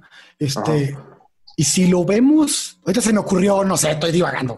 Si lo vemos desde el lado de del pecado, güey, o sea, de, de, de, darte cuenta, de demostrarle a la, a la humanidad que alguien imperfecto como Pedro, que negó a su mejor amigo, que era Dios, cabrón, entonces, se vuelve la piedra angular de la iglesia, güey. Y luego muere crucificado, ¿no? Es, es así como, lo creo que al revés, al revés. En Roma. Entonces, entonces, puede ser una preparación a. O sea, también todo tiene una posibilidad, sí, o sea, desde que no existió hasta que sí existió, hasta por qué metieron esto en los, en los, en, la narrativa de los evangelios. Pero el problema es que el primer evangelio escrito del que tenemos conocimiento es justamente el evangelio de Marcos y este evangelio se escribió del el 66 al 70. O sea, Jesús llevaba muerto ya 30 años. Teléfono es compuesto bien cabrón. Lo único que pasaban eran leyendas y tradiciones orales de lo que había dicho Jesús, de quién era Jesús, qué había hecho Jesús. Obviamente pasa de persona en persona, se va descomponiendo hasta que finalmente llega Marcos y lo explica de una manera un poco más. Eh, es el evangelio que tiene el menor número de capítulos, tiene 16, y eh, lo que hace es, lo pone todo de una manera muy simple no hablan en el Evangelio de Marcos nunca de la concepción virginal de María, no hablan de cómo nació Jesús. El Evangelio empieza con Jesús yendo al Jordán para ser, para ser bautizado por Juan el Bautista. Juan el Bautista. Se menciona una vez a María cuando Jesús va de vuelta a Galilea y está predicando y lo tachan de loco y su propia madre le dice como Jesús no estés haciendo ridículo casi casi, ¿no? Entonces ahí se marca mucho se marca mucho eh, algo que bien podría ser una verdad, porque aquí volvemos al criterio de similitud. Si la Virgen María, que era su propia madre, no creía en él, es muy probable que tenga cierta veracidad histórica. Claro. ¿No? Entonces, eh, es, simplemente un juego de te digo y yo interpreto y luego lo cambio y luego lo vuelvo a decir. Nadie sabe a ciencia cierta, no tenemos una evidencia física de alguien que haya dicho, aquí estoy o sea, por ejemplo, cuando fue el juicio de Jesús, no hay ningún documento que diga el, prisionero Jesús, hijo de José, fue crucificado. No tenemos nada de eso para certificarnos que en verdad haya existido. Cuando en Roma eran obsesivos documentadores de todo lo Había que un pasaba, chingo, ¿no? güey. Y además, imagínate un cabrón que camina sobre el agua. Que- resucita muertos, güey. Que la buen vino. Y nadie escribe sobre él. Ay. Nadie escribe nada absolutamente, ¿no? Yo- pero John Dominic Crozan, ¿sí le he leído a ese güey?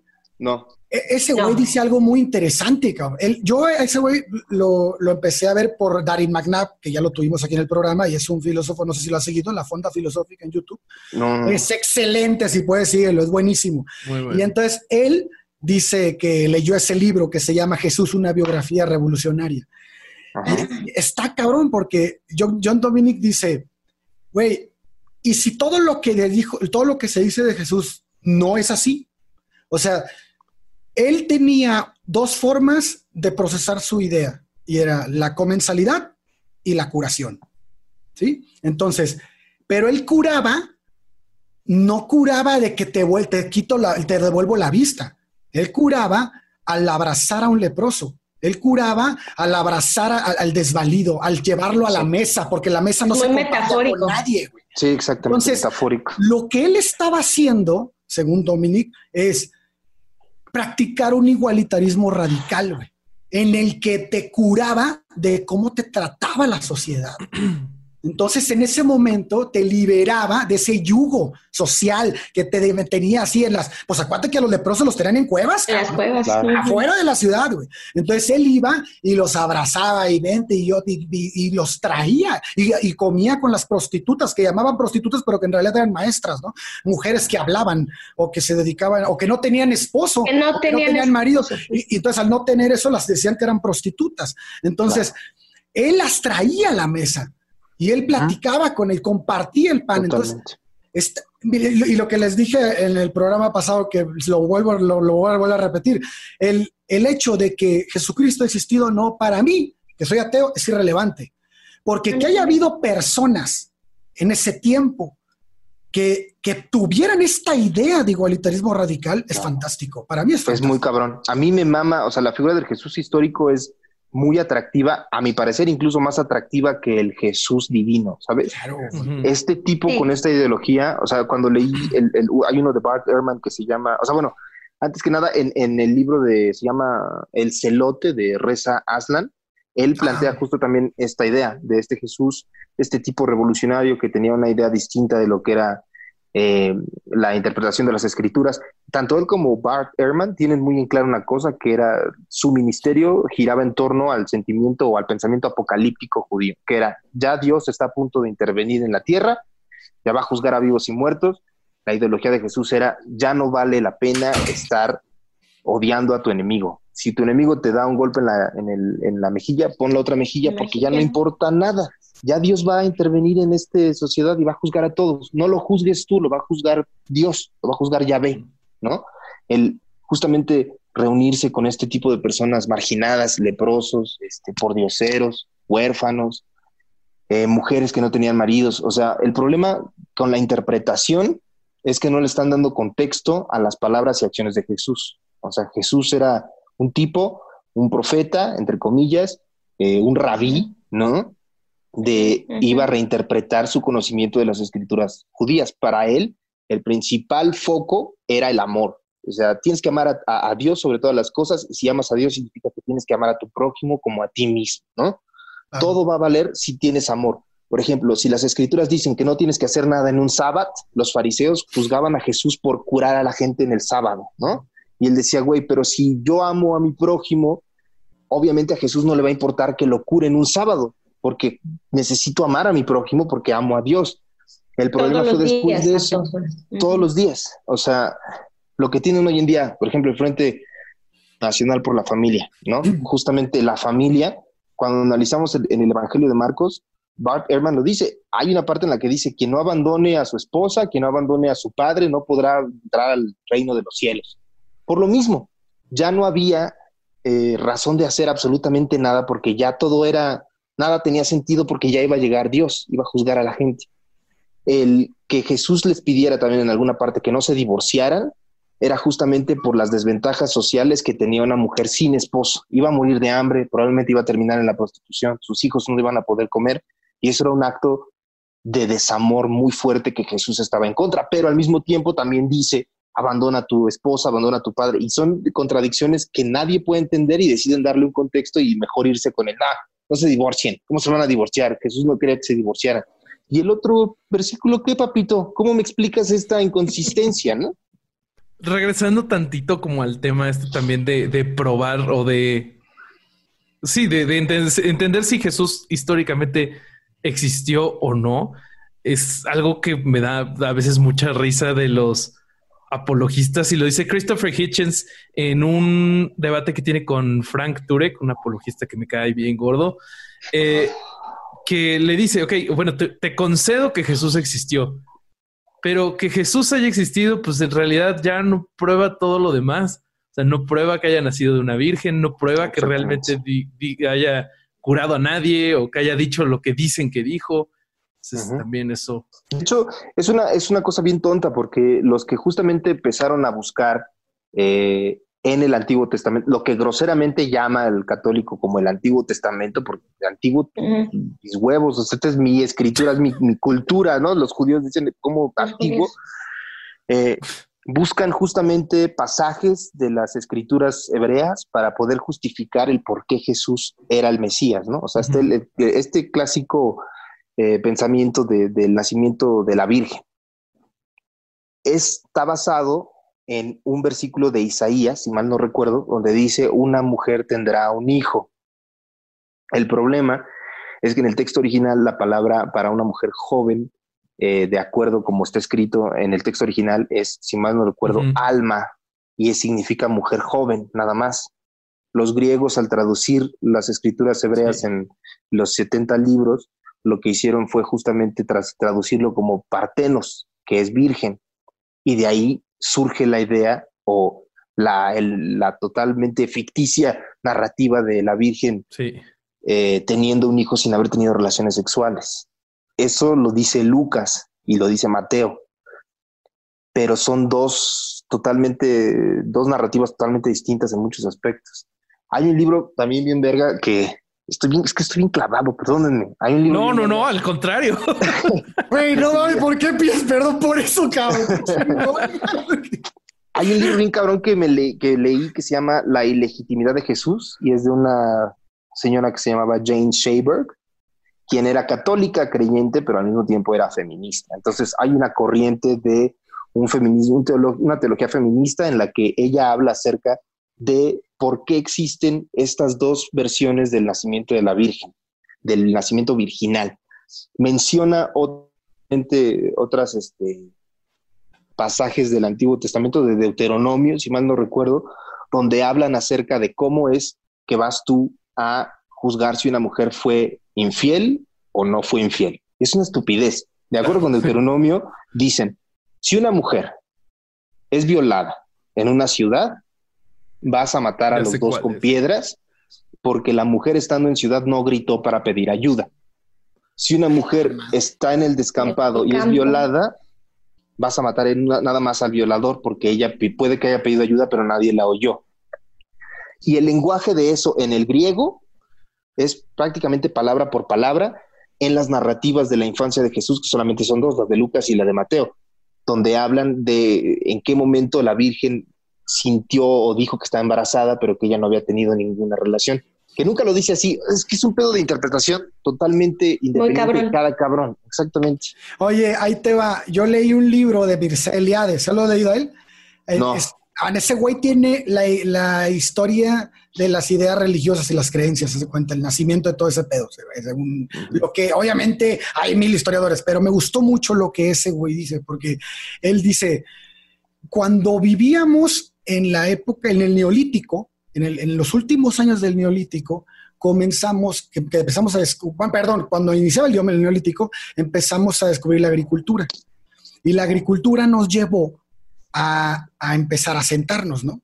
Y el asentamiento, pues dejamos de ser nómadas, nos volvimos sedentarios, pero entonces los roles de género cambiaron. Las mujeres comenzaron a ser las que cuidaban la siembra y el ganado. Y el hombre era un tipo como guardián del lugar, o sea, cuidando de las invasiones de alguien más o de los animales. Entonces, ese güey dice que el hombre nunca olvidó que la, que, que la tierra, primero empezó a relacionar la fecundidad de la mujer con la fertilidad de la tierra. Al relacionar eso, le empezaron a dar un papel a la mujer muchísimo más importante jerárquicamente en la sociedad, además de porque se encargaba de llevar la comida a la mesa, digo que había cambiado con el recolector y cazador de antes, que era el que llevaba a comer el hombre, ¿no? Ahora la mujer llevaba la comida, entonces la mujer tomó un papel importantísimo en esa época. Y esto nos lleva a que ella empieza a ser vista de una manera como la empiezan a deidificar. Y entonces dicen, a ver, cabrón, la fecundidad de la mujer se compara a la fertilidad de tierra, son las únicas capaces de dar vida. Entonces la tierra da, da, frutos, da comida, da trigo, da lo que quieras. Si la trabajamos, nos da de comer, como hacemos el amor a la mujer y nos da hijos. Nos da comida y nos da vida. Pero la tierra también nos daba vida sin ser trabajada. Y de ahí viene la idea de la virginidad, según Mircea Eliade. Dice, por eso era tan importante que la mujer fuera virgen, porque una mujer que es virgen y da una y da vida se equipara a la tierra que naturalmente da vida y de ahí vienen los dioses. Por eso luego todos los dioses eran hijos de madres vírgenes. Mitra, llévate Milka, o sea, y muchos parecidos a Cristo, muchísimos, ¿no? Sí, sí, sí. Entonces, está bien interesante lo que dice Me acordé ahorita de lo que estás manejando tú. es algo así como que como que esa idea de virginidad tan importante, ¿no? Sí, o sea... La generación es con... Perdón. No, no, y, o sea, desde volviendo a lo de la Virgen de Guadalupe también, eh, o sea, muchas veces también no hemos hablado y creo que, o sea, cualquier mexicano te puede decir que la neta, para un mexicano es hasta más importante la Virgen de Guadalupe que el propio Jesús, ¿no? Claro. Es, es, es Dios, es, es, ella es Dios en realidad, ¿no? Es Jesús es nos encomendamos a la Virgen y la Virgen esto y la Virgen me va a ayudar. Yo tengo una puta de tracción muy horrible en contra de la Virgen de Guadalupe, justamente porque se me hace una treta racista en toda la extensión de la palabra de parte del tipo que quiere a huevo meter su puta cultura en ti. Es un caballo de Troya la Virgen de, de, Guadalupe, güey, porque es, te lo pinto bonito, te lo entrego y una vez que llega ya salimos y te entregamos todo lo demás. Ya aceptaste esta mujer que se parece a ti, ahora acepta todo lo demás todo, todo, todo, todo lo demás. Es una jugarreta vil y baja de parte de quienes la, la crearon. Está cabrón, la Virgen de Guadalupe. Tenemos un episodio, luego échatelo, de la, Virgen, de, la Virgen de Guadalupe. Está, a, mí me mandó a la chinga la Virgen de Guadalupe cuando empezamos a investigar todo, porque resulta que aquí en Querétaro se fabricó el códice escalada, güey con el que se compró, con el que la prueba final que te hizo que el Vaticano declarara santo a Juan Diego, ¿no? Entonces, no, hay un chingo, hay, hay muchísimo que sacarle a la Virgen de Guadalupe. Y este, y sí, pues es, es como el, ¿cómo le podremos llamar? Un sincretismo ideológico que metieron ahí. Exacto. Pero muy a huevo, ¿no? Es, muy, a huevo. Muy a huevo. Pues Oye, y ahora, no me quiero ir sin, sin preguntarte esto, cabrón. No es personal, bueno. Es este. Eh, tenemos un, hemos hablado con, con también con otros estando, bueno, con un pero más, y este, y, y, le preguntamos sobre los, hablamos de los límites del humor. No vamos a entrar en el tema así muy fuerte, pero a mí sí me gustaría preguntarte, a ti que tocas este tipo de temas, que, son pues sensibles para la comunidad mexicana, para, el pueblo mexicano. ¿Cómo te ha ido en redes sociales, güey? O sea, no, yo veo que la gente te, va contigo, ¿eh? Me ha costado encontrar un comentario así malo, pero muchas veces ustedes viven cosas. Digo, si nosotros, cabrón, que tenemos tres meses en el podcast, de repente nos llegan mensajes así de cállate, no les de esto, porque siempre tienes que decir estas cosas. Porque, o sea, a mí me han llegado, o sea, qué ganas de, de, hablar de esto a mí sí me gusta mucho hablar de esto, pero bueno, ¿a ti qué, cómo te ha ido en ese aspecto? Eh, bien, o sea, en general la mayoría de las personas sí va un poquito, se sube a la, al tren. Al, tren, ¿no? Al, al, bote. Este, pero también siento que la banda ha encontrado como cierta afinidad un poquito para dejar que les explique algo que me gusta a mí, pero que no es como algo de lo que se esté hablando constantemente, ¿no? Entonces, más que estén de acuerdo o que sean igualmente ateos o no crean, eh, muchas personas van a los shows y son cristianos y acabando me dicen, güey, estuvo muy cagado, soy cristiano, pero qué cagado estuvo. Como que encuentran esta forma de decir, bueno, el güey está diciéndolo de una forma cagada. Y mi mamá es bien creyente, bien, bien, bien creyente y le da mucha risa cuando hablo de esas cosas, ¿no? Eh, se ríe, le gusta y no se siente ofendida porque justo lo estoy diciendo de un modo como cagado. Y pero de cierto modo estás introduciendo ahí como, mira, si es así este pedo, ¿no? Ajá, claro. Y si tú haces reír a alguien, ya tienes. chingaste, güey. Sí, ya tienes su atención completamente, ¿sabes? Hazlos reír, vas a tener su atención. Y entre risa y risa les vas a ir diciendo lo que piensas y a lo mejor les genera una duda y alguien va y busca y, mucha gente me, o sea, con, los videos que subí el otro día y lo de hoy, sí, como que el problema es que muchos de los católicos eh, no son muy, ni siquiera los cristianos, no son muy versados en sus propias escrituras. Claro. La interpretación que les da el padre en la primera comunión, donde sea, es la explicación con la que se van. No se molestan en leer, en, buscarla. en buscar, en analizar, en entender. Eh, y si empiezas como por ahí, muchas personas con dudas agarran su Biblia y, o sea, a mí me mama la puta Biblia, ahí la tengo y leo los pasajes de los libros y donde dice leo y entro y lo leo y leo los libros y voy aprendiendo de mi enemigo de cierto modo, ¿no? O sea, yo me quiero volver un puto experto para poder decir, ah, pero aquí pasa esto y aquí también pasa esto y no estás olvidando esto. Chingar con argumentos. lo estás logrando, cabrón.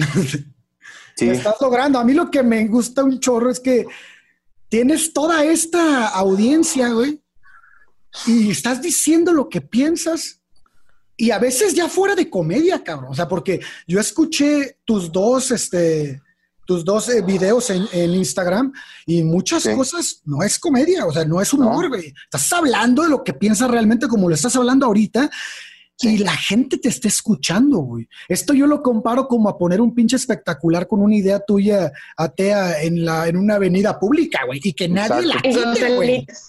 O sea, ese es mi sueño, güey, poner una, una, una, frase así de Hitchens o de Richard Dawkins o de Sam Harris o de... Parece mame, pero sí nos lo propuso una vez. Sí, cabrón. Y ponerle un espectacular mamá así en, en, insurgentes, cabrón. Así, en una avenida chingona y que no te lo quiten, porque es libertad de expresión, así como ponen Cristo vive y, nadie lo quita, que, que dejen esa.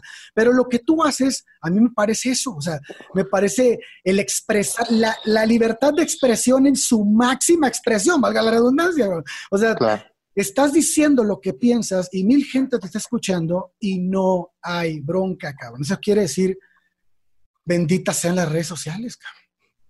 También tiene que ver con, eso, con, la forma también en la que le dices a la gente, ¿no? Como, pues, lejos de pendejearla, como que le expones las razones de por qué no crees en esto. Y entre lo más verga es que yo cuando estaba morrillo, en mi mamá estaba en una escuela católica yo.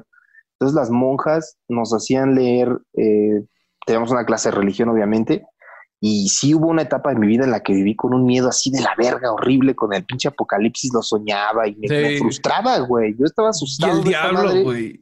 Del diablo. Pinche diablo, güey. A mí esa madre, o sea, era un miedo bien cabrón. Y parte de mi propia búsqueda por el estudio de esto es para entender de dónde vienen. Todo tiene una razón de ser, todo hay un origen. Y entre más leo, menos miedo iba teniendo, ¿sabes? Un miedo de, de verga, ahorita va a salir un puto demonio, me va a agarrar las patas debajo de la cama. Y ver, dándote cuenta de, de por qué eso nada más es meramente un personaje literario, güey. Y ya. Y, no es malo, güey. Es lo único que es, exactamente. No, no hay nada más. O sea, empecé a adoptar muchos de estos símbolos satánicos y como Hail Satan y esas mamadas, justamente por la, lo que significa eh, la figura de Satanás dentro de este libro. Es como armar una religión o una filosofía personal alrededor de Sauron, del Señor de los Anillos. Es exactamente lo mismo y no está mal, está bien. Esa rola de Joaquín Sabina, de mi amigo Satán, no mames, ¿sí la has escuchado? Esa, Él, güey. ese güey dice, eh, este cabrón fue el primer revolucionario, güey. O sea, este güey se levantó ante el poder absoluto de Dios y le dijo. Oye, ¿por qué tú tienes todo el poder, güey? Pues yo también quiero tener algo de ese poder, güey. Claro. Entonces, como, como vencido, conocí el exilio, dice que Satanás le dice a él. Y entonces me mandaron a, a- a- a- abajo a sufrir al infierno, ¿no? Pero si yo hubiera ganado, ni cielo, ni infierno, ni cinco, ni dos, güey. No habría ni Dios ni diablo. Estaríamos todos aquí, este, divirtiéndonos, ¿no? Siendo parte de. Y, Sí, y, sí. Si no, el mismo dime. hubiera sido como congruente, si hubiera, no, ya en, el- en la teología, vamos a entrar ahorita en teología, ¿no? Si el güey hubiera ganado la batalla y hubiera sido un tipo eh, consistente con lo que iba a decir, él mismo hubiera dejado de existir, ¿no? Después de derrotar a. Dios, ya no tiene por qué haber un sistema de autoridad eh, de dictador. ¡Pum! Desaparezco y ustedes tienen, confío en ustedes, hagan las cosas bien sin que les esté diciendo cuáles son las reglas del juego. Yo sé, confío en la bondad interna del hombre y en la lógica que tiene él mismo para gobernarse y sé que va a haber un buen gobierno y no va a haber, eh, obviamente van a haber desaguisados, pero en general confío en ustedes. Dios no confía en nosotros. Satanás sí confía en el hombre. Hey, también a cuántas personas mata Satanás en la Biblia. De ninguna. Creo que mata una porque por órdenes de Dios, güey. O sea, por- no mata a nadie él. O sea, él, él es el tipo más bonachón en toda, en toda la, O la sea, historia, sí, pero, o sea, en realidad, en realidad, mat- o sea, es lo de la, la- el libro de Job, ¿no? Que mata a la de Job y ese pedo. Sí. Pero eh, en ese entonces Satanás no era la figura que hoy tenemos, era un ángel. Ah, sí, todavía no está. o sea, Luzbel. en ¿no? realidad no era Satán, Satán era, era el nombre específicamente. Mm. Satán, que era el opositor. En el libro sí viene así. el que pone obstáculos en el camino, lo que iba a hacer era poner obstáculos en la fe de Job, era su única labor, pero iba a actuar a través del poder de Dios. O sea, en realidad la muerte no es de él, es de Dios. Es, es el poder de Dios. Aparte de la idea esta de que él está, él es como el ministerio público de Dios, ¿verdad? el que te va Ujú. y te, es, es como, como no tiene nada que ver. O sea, dices, pues ¿por qué él te va a castigar en nombre de Dios si él pues no está de acuerdo con Dios? Más bien el infierno debería ser como el de puro loco, ¿no? Así una pinche fiesta, cabrón. Entonces, entonces, pero mucha gente dice, ah, lo que pasa es que el diablo no es el que manda en el infierno, sino que es uno que fue ahí enviado a castigar, enviado ca- como castigado igual que tú. Pero esa no es la idea que nos vendieron del diablo. La No, idea o que sea- nos vende el diablo sí es el castigador, güey. Según yo, ahí hay muchas eh, modificaciones a la idea que se hicieron en la Edad Media, ¿no? Hay, hay modificaciones desde que regresan, eh, o sea, el pensamiento apocalíptico se define con la definición ya automática de Satanás como el enemigo de Dios y viene después del exilio en Babilonia, donde entran en contacto con la eh, religión de Zoroastro. Y el zoroastrianismo son dos deidades, una buena y una mala. Y vienen influenciados por esta religión y lo que hacen es traducir lo mismo a su religión, pero ahora toman a Satanás como el enemigo, a Satán. Eh, Satán significa pone obstáculos en tu camino, Mm. el obstáculo, y diablo es del griego diabolos, que significa lo mismo exactamente, el que pone obstáculos en tu camino o un obstáculo. Y el pensamiento apocalíptico es ese. El mundo, Bart Ehrman lo dice en El triunfo del cristianismo, dice, en resumidas cuentas se puede decir que el pensamiento apocalíptico era, Dios ya no estaba a cargo del mundo de los hombres, por alguna razón que nadie sabe, le había delegado el control a Satanás y el mundo era malo, todo estaba mal. Satanás tentaba a los hombres, Satanás nos hacía pecar y por lo tanto Dios tiene que intervenir en la tierra a través del fin del mundo, el juicio final. Y ahí es como empieza la expectativa apocalíptica y con esta expectativa apocalíptica nacen los profetas apocalípticos de los que tenemos conocimiento, entre ellos Jesús, y de los que no tenemos conocimiento. Mm. Jesús era un profeta que decía, era lo único que era, un tipo con un entendimiento muy particular de las escrituras hebreas y un profeta apocalíptico, es lo único que era. Y que también leer un chingo. el profeta Mahoma sería pues la misma, una figura igual como profética apocalíptica, pero del Islam, ¿no? Sí, o sea, ya ahí era, pues era más este, como lo, lo conozco, como una búsqueda de la unificación de las tribus en, en Arabia, ¿no? Las unifica a través de una religión que es pues como un spin-off de- del judaísmo, güey. Pero de hecho, se menciona más a Jesús en el Corán que Mahoma, güey. O sea, Jesús tiene un puto lugar muy importante Sí. para los musulmanes. Lo único es que ellos no creían que él era Dios ni el Hijo de Dios, solo era un elegido Profeta, Profeta más.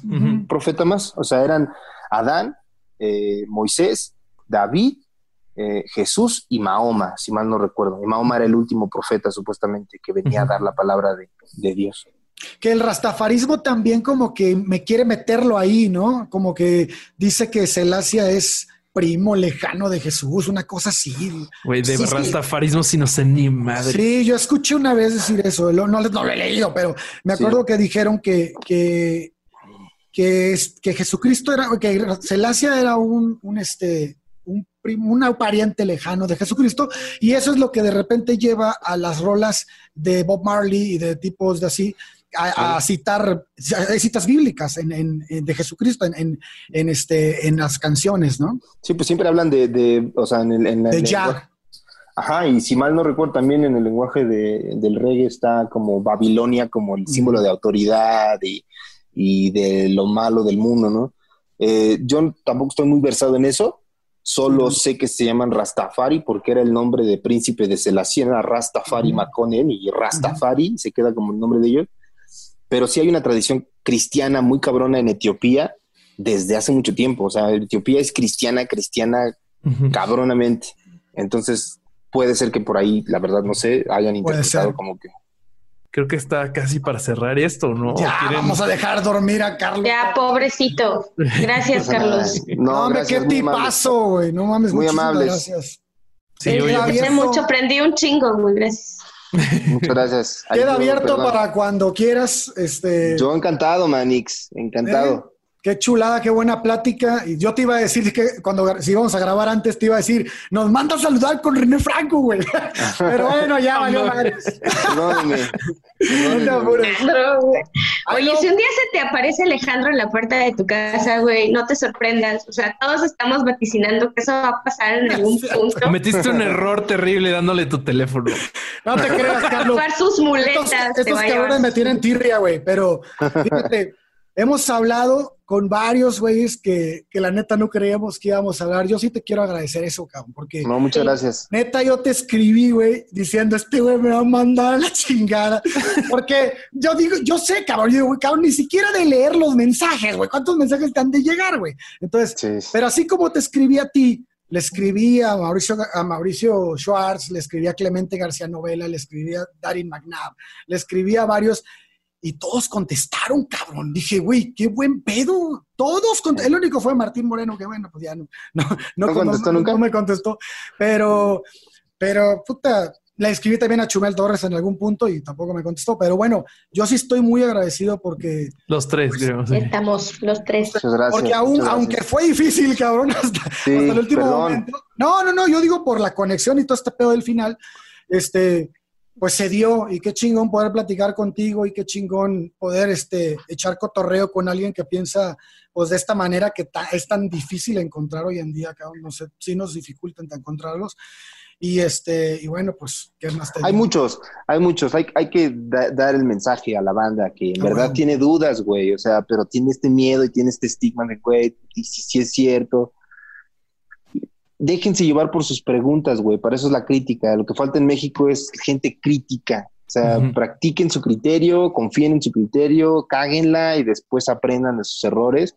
Pero tengan preguntas siempre, todo el tiempo. Todo el tiempo tenemos que tener preguntas, dudas, Ah, siempre. La duda. No. Sí. No mames, no pudo cerrar mejor, cabrón. Ya.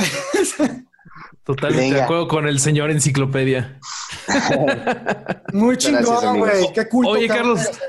Este, y nada más ya para cerrar, ¿cómo te podemos encontrar en redes y en YouTube? Porque sé que también tienes tu podcast, ¿no? Este, Duques En- y Campesinos. En, YouTube está como Carlos Vallarta y pues ya en, en Instagram y en, en este como arroba Vallarta es puto y en Facebook pueden buscar Carlos Vallarta y ya encuentran la página verificada. Perfecto. Venga. Bueno, pues ya estás. Mil Ya gracias. estás, Carlos. Nos Buenas vemos en el infierno, amigos. Ahí estaremos. Venga, La vemos. y, Bye. bye. Y bueno, mis estimados herejes, esa fue la entrevista que tuvimos con el buen Carlos Vallarta. Espero que se le hayan pasado igual de bien que nosotros. Igual a los que nos estén viendo, espero que les haya gustado nuestro primer episodio en video. Ya tenemos un par de episodios más que están en la lista de espera que también van a tener video disponible.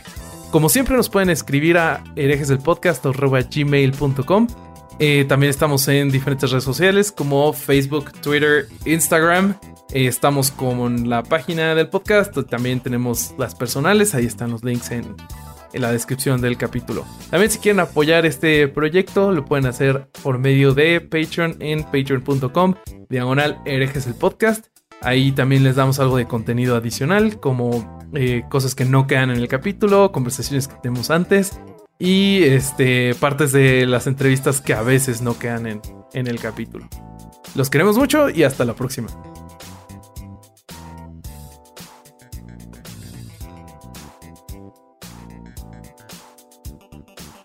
Hello, it is Ryan, and I was on a flight the other day playing one of my favorite social spin slot games on chumbacasino.com. I looked over the person sitting next to me, and you know what they were doing? They were also playing Chumba Casino. Coincidence? I think not. Everybody's loving having fun with it. Chumba Casino is home to hundreds of casino style games that you can play for free anytime, anywhere, even at 30,000 feet. So sign up now at chumbacasino.com to claim your free welcome bonus. That's chumbacasino.com and live the Chumba life. No purchase necessary. VGW Group. Void were prohibited by law. See terms and conditions. 18 plus.